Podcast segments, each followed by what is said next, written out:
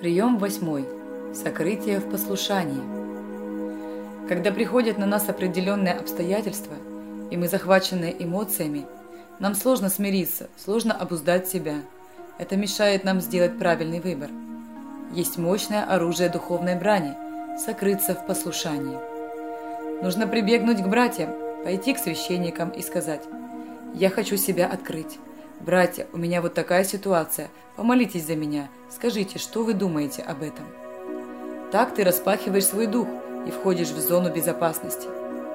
У нас были люди, которые благословляли нас, допустим, давали финансы. Я специально не запоминал, когда они давали.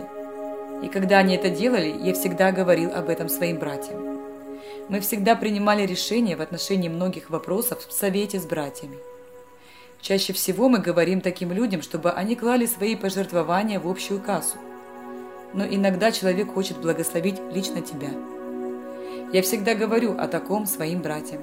Я не хочу иметь тайные связи с сатаной. И только в совете с братьями мы решаем, как поступить.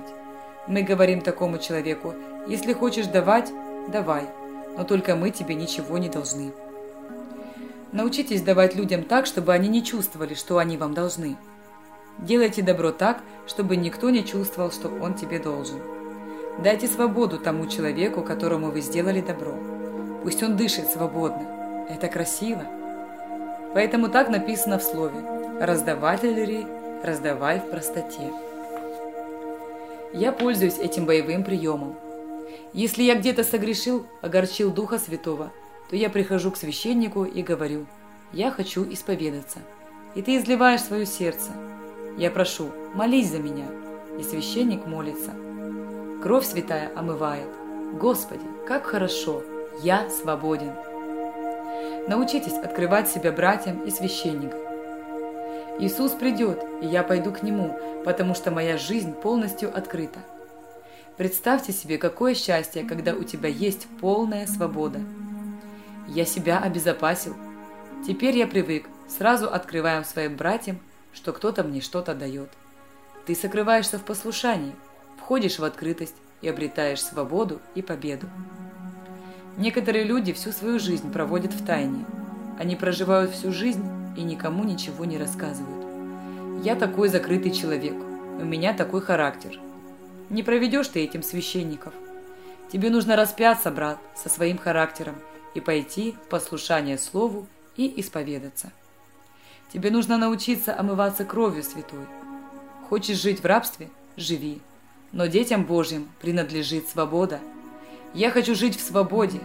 Я хочу не жить в клетке. Поэтому это боевые искусства. Сразу открываться.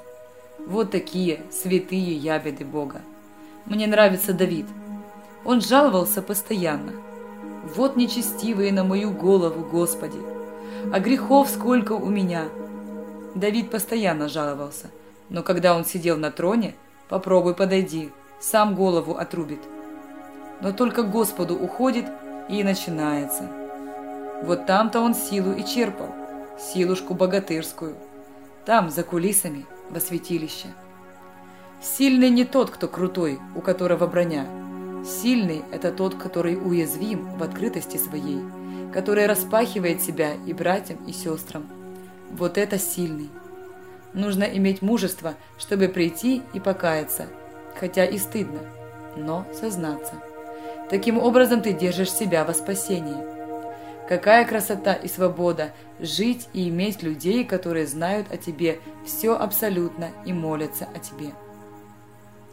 Хочу сказать, что это не просто позиция, это настоящие боевые искусства – ты приходишь на исповедание и раз удар по сатане. Ты открылся, очистился. Теперь будешь спать спокойно. Это очень серьезно. Нам нужно научиться открываться. Это сила. Я принял решение прямота. Это решение, прямота исповедания, выводит тебя в свободу. Неправильно просто выбирать для себя человека. Вы понимаете, не об этом мы говорим. Мы говорим об исповедании перед священником. Это драгоценное искусство духа, настоящий бриллиант.